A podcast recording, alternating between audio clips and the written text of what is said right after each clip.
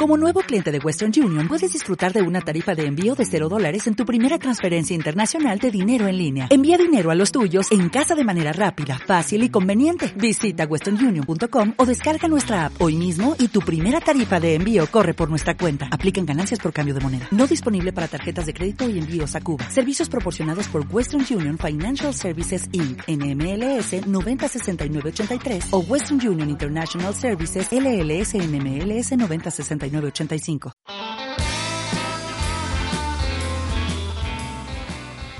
SAG Aysén invita, un espacio de difusión de la Oficina Sectorial Coyhaique. Bienvenidos.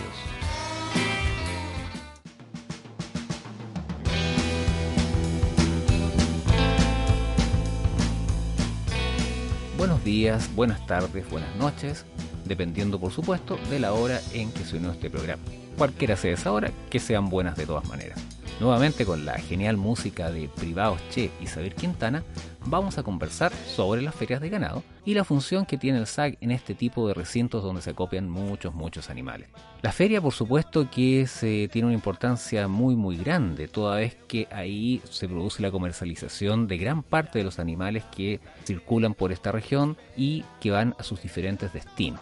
Para hoy tenemos una invitada de lujo, ella es Mariela Bello, ella es técnico agrícola de la Oficina Sectorial Coyhaique y es parte del equipo que todas las semanas está ejerciendo esta importante función. Así llueva, tiemble, haga frío, haga calor, sea invierno y verano, este equipo está permanentemente haciendo una función que es muy interesante y que vamos a empezar a conocer en el desarrollo de este programa. Antes de continuar, vamos a hacer una pequeña aclaración. Notarán ustedes que en este programa y en todos los programas de esta serie hay diferencias en los sonidos, en las voces, en los tonos, etcétera, etcétera. Esto es porque, dada la situación en la que estamos, no siempre es posible hacer todo en un ambiente homogéneo, sino que a veces es en terreno, otras veces vía celulares o en diferentes condiciones que no son las más adecuadas. Haciendo esta pequeña aclaración, seguimos adelante. Hola Mariela, ¿cómo estás? Hola Rodrigo, muy bien, ¿y tú? Aquí listos para iniciar este programa o este super programa, así es que vamos con la primera pregunta. ¿Cuál es la función del SAC en este escenario ganadero y además de pandemia por coronavirus? Bueno, la función principal del SAC es, en este momento estamos fiscalizando el formulario de movimiento animal, ¿ya?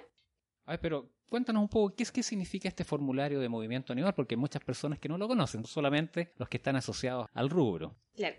El formulario de movimiento animal es el documento que, se usa para transportar los animales y que reemplazó a la guía de libre tránsito que se usaba anteriormente. Eso de guía de libre tránsito suena como muy antiguo, parece. Sí, ¿ah? era, e, es, bastante antiguo, ¿no? Sí, sí, desde el año 2013 ya empezó a funcionar el, oficialmente el formulario de movimiento animal como, como se usaba antes la guía de libre tránsito. ¿Y este formulario de movimiento animal es parte de qué? Es parte de un sistema más grande. Cuéntanos un poco de, de, qué sistema estamos hablando. El formulario de movimiento animal está dentro de lo que es el Programa Nacional de Trazabilidad Animal, el cual está, tiene varios componentes. Entre ellos está el, el tema del formulario, pero además tenemos la inscripción de predios, la declaración de existencia de animales, tenemos también todo lo que es la identificación de estos animales y finalmente usamos el formulario para poder movilizar los animales desde el predio de origen hasta el destino. Ahora, si empezamos a armar un poco el rompecabezas porque dijiste o tiraste en la mesa varios elementos, este programa de trazabilidad consta de varias patas, por así decirlo, si es que fuera una cueca. Es el formulario de movimiento animal que se fiscaliza cada vez que sea la feria. La otra cosa, tú hablaste del DIO. ¿Qué significa, qué es el DIO?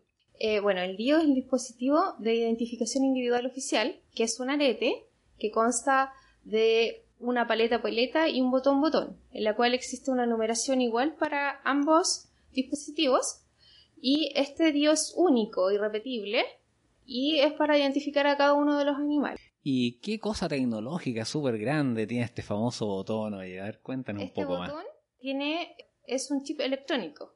¿Y eso significa que sirve para? Eso sirve para, o sea, se puede leer con un lector y hace más fácil la labor de, digamos, de la persona que está tomando los aretes, ya sea en la feria, en el camión o en el matadero. O sea, aquí hay bastante tecnología involucrada en este, este sistema de identificación, que me imagino que no debe ser muy barato. Claro, sí. Tiene, tiene un costo asociado, ¿no es cierto? Tiene un costo asociado, sí. Normalmente Se pueden adquirir los dios en el comercio, afuera, en las casas comerciales, en estas partes donde venden aretes, o también a través del programa regional que tenemos nosotros.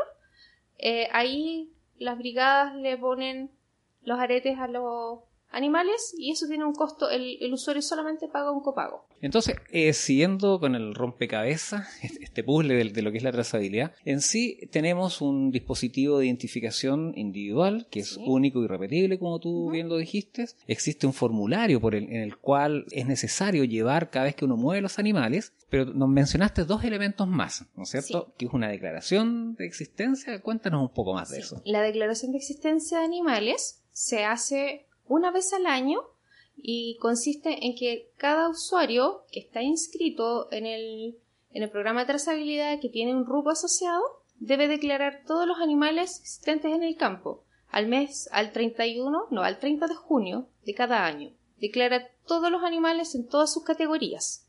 Todo, todos los animales, todos, todos, o sea, hasta, vamos a decir, hasta el gato lo podemos meter aquí. Claramente no se dejó aretear. Eh, claro, a excepción del gato, cuentan hasta los perros. Mira, mira qué interesante. ¿Y por qué los perros? Los perros, es, si bien no está establecido en el formulario de declaración, es un dato que nosotros como región manejamos anexo, que se trabaja con salud para mantener más o menos una precisión de la cantidad de perros que existe en la región. Y cuando, y cuando hablamos de animales, normalmente siempre se asocia a animales grandes, pero también estamos hablando de las aves, por ejemplo, ¿sí? Sí, todas las especies. Tenemos bovinos, ovinos, caballos, cerdos, gallinas, patos, gansos. Todas las especies que hayan en el predio se tienen que eh, declarar, inclusive las abejas. Cuando existen apiarios dentro del predio. ¿sí? ¿Y para qué sirve esta declaración? Esta declaración hoy en día es un requisito es fundamental. Si una persona necesita obtener un formulario de movimiento animal, no se le va a entregar si no está hecha la declaración. Además de eso, para en, en otras eh, instituciones públicas, por ejemplo, INDAP, hoy en día si la persona, el usuario quiere recibir algún incentivo a través de INDAP, le exigen tener esta declaración al día. Es súper, súper importante porque hay... despejemos mitos. Empecemos a despejar mitos, porque normalmente se piensa, o muchas personas así lo, lo han dicho, que esto después pasa a impuestos internos y empieza poco menos que una investigación interna de cada persona. ¿Es así? Claro, no, eso no es así. Eh, la información que nos entregan los usuarios es reservada. El SAC no entrega información a terceros. Solamente esa información después puede ser recuperada por el usuario cuando ellos requieran una copia de la declaración. Nosotros se las podemos entregar solamente al titular del predio. Nadie más nos puede pedir que le entreguemos información respecto de la cantidad de, animales que ellos tienen. Ya, o sea, esta es una información solamente entre el SAC y el propietario de sus animales. Sí, así es. Es que es bueno aclarar este tipo de mitos, ¿no es cierto? Porque de repente hay personas que dicen que no, aquí.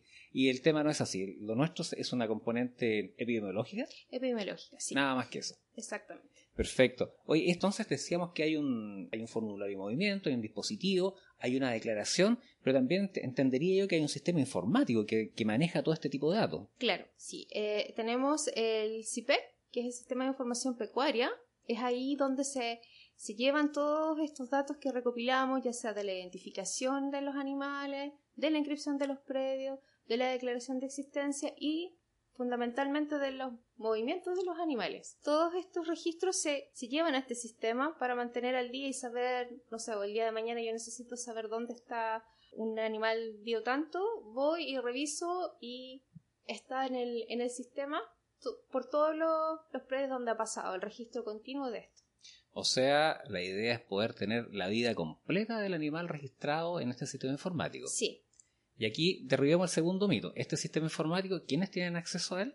Eh, acceso a él tienen todos los titulares de los predios que cuentan con RUP. Ellos, a través de un formulario, solicitan al servicio una clave electrónica, digamos una cuenta y una clave, en la cual ellos pueden acceder electrónicamente a este sistema y pueden revisar toda la información relacionada con sus animales, con el predio y a su vez hacer movimientos desde ahí e incluso la declaración de existencia. Ah, mira qué interesante. A ver, tercer mito entonces.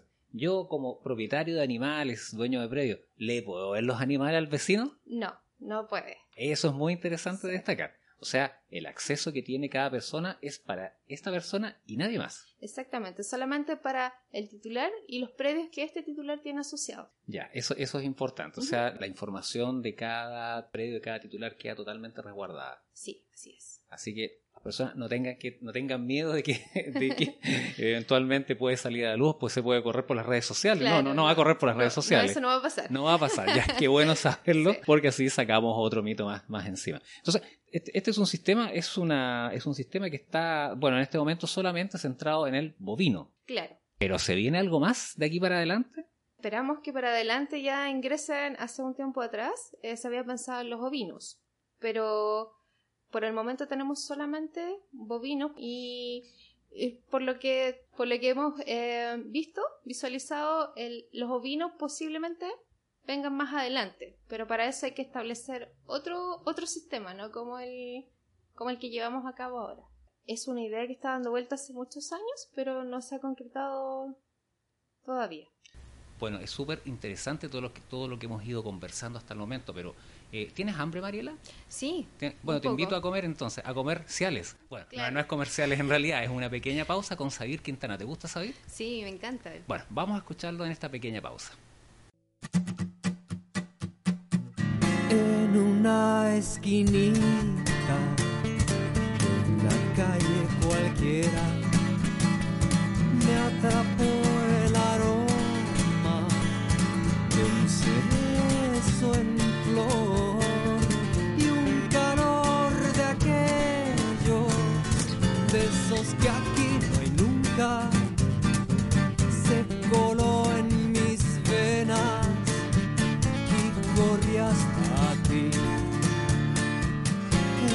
cuadra y media, no alcancé a llamarte, pues un aguacero. Y ya que estamos hablando del tema de trazabilidad, la pregunta inmediata es, bueno, ¿qué es lo que es la trazabilidad?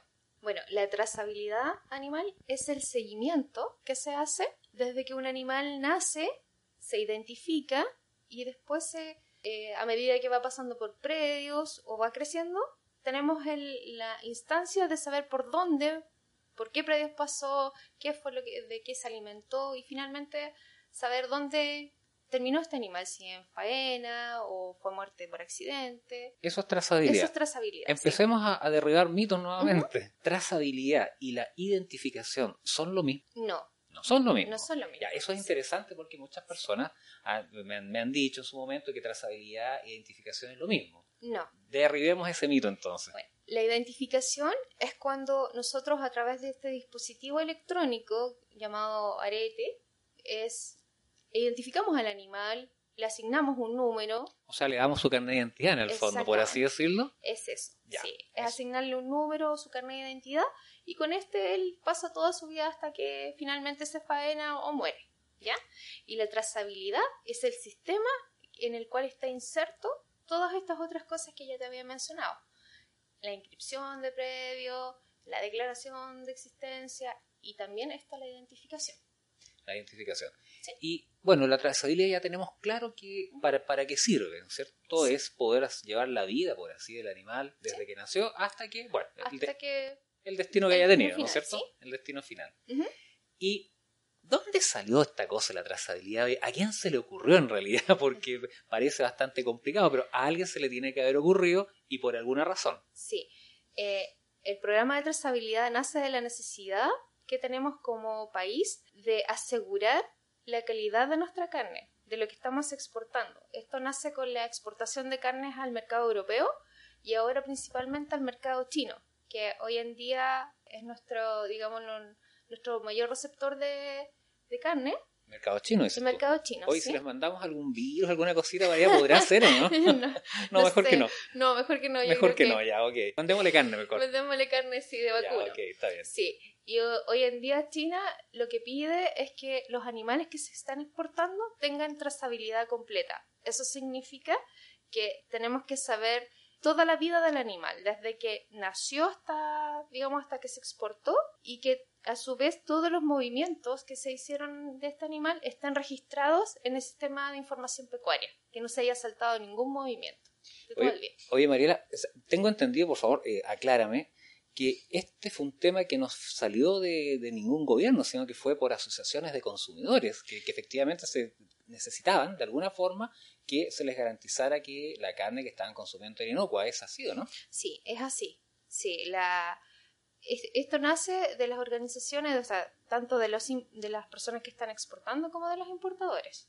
Porque hoy en día en Chile también hay predios que usan anabólico. Entonces nuestro mercado final eh, pide eh, que la carne venga de origen, o sea, que sea casi de origen natural, que no se usen antibióticos, que no se usen anabólicos. Y esta es una forma de registrar todos esos manejos. Cada vez que nosotros le hacemos un manejo a un animal, podemos registrar el arete del animal en que se hizo el manejo. Entonces después vamos a tener una, una bitácora de la vida de ese animal. Y sabemos si lo podemos exportar o no. ¿Quién finalmente certifica o dice efectivamente este animal tiene todas las características que el mercado necesita? ¿Quién, finalmente dice eso? Eh, esa es una información que cuando los usuarios quieren, quieren exportar nos solicitan a nosotros como SAC nos entregan un listado de animales que ellos quieren exportar y nosotros le decimos si califica o no, de acuerdo, a lo, de acuerdo también a la, información que tenemos registrada en el CIPEC. El CIPEC, este sistema informático por el cual se lleva la trazabilidad. Vamos a ir haciendo unos pequeños recordeles también en el camino para que no se nos quede ningún concepto. En el fondo yo creo que es un, como todo sistema, me imagino que en un principio costó un poco de integrarlo en el, en el proceso de, en el agronegocio. Claro, sí. Eh, hoy en día tenemos usuarios que están muy, ¿cómo se dice? Eh, comprometidos, comprometidos con el, asociados con el sistema, que incluso ellos tienen su clave y lo manejan solo. Pueden ver todo, pero hay otros usuarios que todavía les cuesta mucho eh, el poder usar este sistema, el poder llevar bien los registros, el podernos hacer llegar los formularios de, de movimiento que son un, un escalafón fundamental para asegurar el, la mantención de los mercados.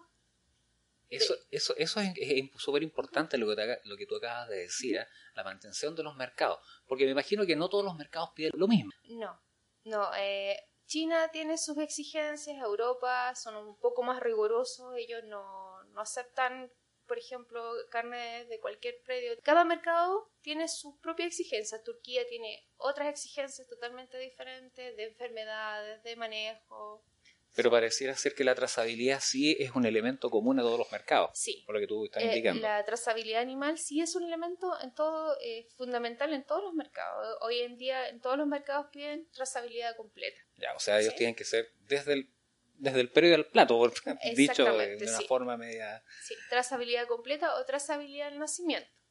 ¿O, ¿O, cómo? Trazabilidad al nacimiento. ¿Eso es? Eso es, eso significa que el animal debe ser identificado antes que cumpla un año. Ya, antes de que cumpla un año. Sí, si el animal es identificado después del año de edad, ya pierde la trazabilidad, no tiene trazabilidad al nacimiento. Ya, o sea, no es, no es comerciable para, para efectos de exportación. Exactamente, sí. Quedan fuera de los mercados. Ya, o sea, importante es que se, se identifiquen... Antes del año de edad. Antes del año de edad me parece que eh, se ha ido flexibilizando un poco la norma respecto de los tiempos de identificación. Eh, no, eh, ahora desde el año 2013 ¿Mm? está establecido que se debe identificar terneros nacidos antes del año de edad. Ah, perfecto. Y antes de su primer movimiento. O sea, podemos tener un ternero que tiene 8 meses, que no está identificado, pero si va a ser movilizado por el usuario, tiene que identificarlo antes de, de moverlo desde ese predio. O sea, a ver, un poco jugando al abogado del diablo, yo podría decir que y antes de moverlo tengo que tenerlo identificado, eh, yéndome a un ejemplo muy extremo, por supuesto. Claro, pero lo ideal es que sea con mayor eh, tiempo, porque significa que lo van a identificar hoy día, mañana lo van a mover, pero ese animal no va a estar informado dentro de 5 o 10 días en el sistema. Ese, es el, ese era, para allá la pregunta. Ese es el plazo que tiene el usuario para informar los animales una vez areteados. Son 10 días hábiles. Ah, perfecto. ¿Y, cuánto es un tiempo razonable o importante? No, no más que importante, razonable para que un animal se, se aretee. ¿Cuándo sería el momento ideal? Idealmente, eh, no sé, después de los 4 o 5 meses, cuando la gente los va a llevar a las veranadas o a las invernadas, eh, idealmente en ese periodo es bueno identificar, antes del primer movimiento. Antes del primer movimiento. Ya, porque el primer, este primer movimiento también tiene que llevar incorporado, me imagino, un formulario de movimiento animal. Exactamente. Y tienen que ir en el formulario de movimiento y registrados los números de los aretes de los terneros que ya se están movilizando. Ah, o sea, este, es un tema que está súper eh, conectado, una, una, cosa con un elemento con otro. Un elemento con otro, sí. y, van de la mano. Van de la mano y se están retroalimentando, por lo, por lo que estoy dando cuenta. Sí. o sea, aquí hay una, aquí hay una enseñanza inmediatamente que lo ideal es poder aretear lo antes posible, ¿Sí? ¿cierto?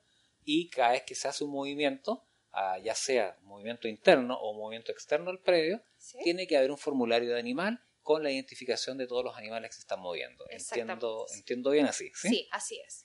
Y a su vez, cada vez que se hace un movimiento, se tiene que entregar la copia original de ese movimiento al Servicio Agrícola y Ganadero para que nosotros podamos registrar en el, en el CIPET ese movimiento. Porque muchas personas hacen los movimientos eh, internos o externos, pero nunca nos hacen llegar la información. Y ahí nos queda un vacío y por eso también muchas veces se pierde la trazabilidad de este animal y por ende quedan fuera de los mercados cuando quieren vender.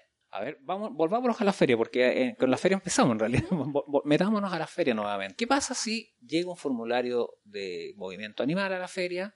Están todos los aretes ingresados, pero eso no están en el, sistema informático. No, fueron ingresados porque los aretearon el, ayer, antes de ayer. A ver, pongamos una situación extrema, el rato antes de partir, de echarlos al camión, por ejemplo. Claro. Eh, ahí tenemos una situación que es bastante, es común, pero a su vez es irregular, porque según la, la resolución de trazabilidad dice que el animal debe ser areteado e informado antes de ser movilizado. Entonces, areteado, informado antes de ser movilizado. Exactamente. Ya, es como, es como un pequeño poemita. Esta es una, una, una, poesía que hay que aprenderse. Exactamente. No, no podría yo llevar un animal que identifiqué ayer. Muchas personas lo hacen. Por lo tanto, ese animal, como llega a la feria, llega sin los, dispositivos, los dio sin informar, la feria tiene un módulo, que es el módulo feria, donde ellos los hacen nacer en la feria. Se informan, pero se informan como nacidos en la. Ya, eh, eh, es curiosa la, es como Una, claro, es como una forma de regularizar todos estos animales que no están informados en el sistema pero obviamente no es lo ideal. No, es lo ideal, lo ideal es que la gente pueda hacer su identificación con tiempo, se identifiquen y se informen al SAC antes de, de movilizarlos. El trámite es súper simple, ellos pueden identificar el día domingo y el día lunes pueden estar con formulario de identificación en el SAC y en uno o dos días va a estar en el sistema. Ah, perfecto, perfecto. O sea, es, bastante rápido. es bastante rápido, sí. Ya. Entonces, hagamos, hagamos un resumen nuevamente a la pregunta inicial de qué es lo que hace el SAG en la feria. Bueno, y aún en este escenario de coronavirus, porque el, sistema tiene que mantenerse, ¿no es cierto? Tiene que seguir, tiene que seguirse moviendo, la, la gente tiene que comercializar su ganas. Oye, pero mira, mira, mira qué interesante, porque estamos entrando, estamos a mediados de abril en realidad, y ahora entiendo que empieza la gran salida de novillo de engorda hacia otras regiones del país. Claro, ahora empieza, es temporada de terneros. temporada de terneros. No es temporada de conejos, ni temporada, no, es temporada de conejos, ni, de, patos. Ni de patos, claro. claro, es de, terneros. La gente en este tiempo empieza a sacar todos los terneros, eh, y de, principalmente machos, para la, que los otros usuarios compran para engorda. Para finalmente sacarlos como novillo. Ya, mira, mira qué interesante. Y para eso están ustedes ahí, todas las ferias plantadas, revisando, que no falte ni un que no falte ni un arete, ninguna cosa. El tema del SAC, sino que es un tema con nuestros clientes que están en el extranjero. Sí, sí, pues finalmente eh, ellos son los que nos fiscalizan como desde afuera, que nosotros hagamos bien el Oye, qué buen dato, y nos vienen a fiscalizar de fuera, ¿no es cierto? Sí, Sí, vienen, sí, vienen comisiones, sobre todo de Europa, vienen a, ver cómo funciona todo aquí, cómo funciona la feria, cómo funcionan los predios. Y por lo visto aquí, hasta aquí hemos estado bien. Vamos bien. Con algunos apretones, recuerdo hace un par de años atrás. Pero, claro, pero vamos bien todavía. Pero vamos bien todavía. Oye, Mariela, y finalmente el mensaje, el mensaje a, bueno, aquí hay varios mensajes. Uno, principalmente a nuestros productores, que son los, eh, los, principales usuarios de, este sistema. Eh, ¿Cuál es el mensaje para ellos? ¿Cuál es el mensaje también para la comunidad en general? Bueno, el mensaje para nuestros productores es que se interioricen más del programa. Este es un programa que lleva funcionando ya desde el año 2004, fuerte en esta región. Fuimos los pioneros en este programa de trazabilidad. Los primeros en poner trazabilidad. Sí, los primeros a nivel nacional. Entonces, llevamos la. Somos los líderes, digámoslo así, a, a nivel nacional. Los otros, las otras regiones van súper atrás de nosotros, pero aún nos falta, nos falta más compromiso de los usuarios, tanto para hacer su declaración de existencia, que este año es obligatoria, que obligatoria. Tienen, sí, tienen que hacerla, porque hasta el año pasado eh, era no, libre. Libre, si quería lo hacía, si no querían... Mucho de la buena voluntad de, la, persona. No importaba mucho, pero desde este año ya es obligatoria. Todos los predios que estén inscritos con RUP tienen que hacer la declaración de existencia. Y eh, bueno, y que nos traigan, nos traigan de vuelta el formulario movimiento. Que en eso, eso es importante, yo creo. ¿eh? En eso topamos harto, porque se comercializa mucho entre un predio y otro y no nos trae la información. Y después eso mismo le acarrea problemas a ellos porque dentro del CIPEC eh, le aparecen muchos animales, muchos más de los que ellos que ya no tienen. Y en el caso de los usuarios de INDAP es súper complicado porque ellos muchas veces vienen a solicitar esa información para contratar seguros. Entonces, si nosotros en el predio tenemos registrados 200 animales y ellos físicamente tienen 50, se les complica mucho porque tienen que empezar a, a dilucidar qué animal efectivamente está en el predio y cuál no. O sea, aplícase nuevamente que más vale prevenir que lamentar. Exactamente. O sea, las cosas antes de que pasen. Sí. por ahí va, la, va, por ahí va el mensaje. Bueno, de este tema, por supuesto que hay mucho, mucho, mucho, mucho más que hablar, mucho que decir y mucho que conversar. Pero bueno, yo creo que este programa ya vamos terminando por ahora y lo quedas invitada para una segunda pata, trazabilidad segunda pata, ¿puede ser? Sí, puede ser, sí. Así es que bueno, muchas gracias Mariela por estar en este programa y un saludo a todos los amigos que nos están escuchando. Gracias a ti, Rodrigo, por invitarme.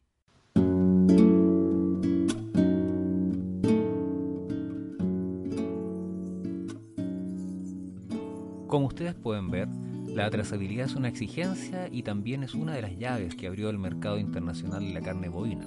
Esto es un trabajo de públicos y privados que comienza en el predio, sigue en la feria y sigue escalando hasta llegar a lejanos países en donde el ganado chileno es muy bien recibido. Esperando que esta información sea de utilidad, me despido hasta el próximo programa de Saga y Zen Invita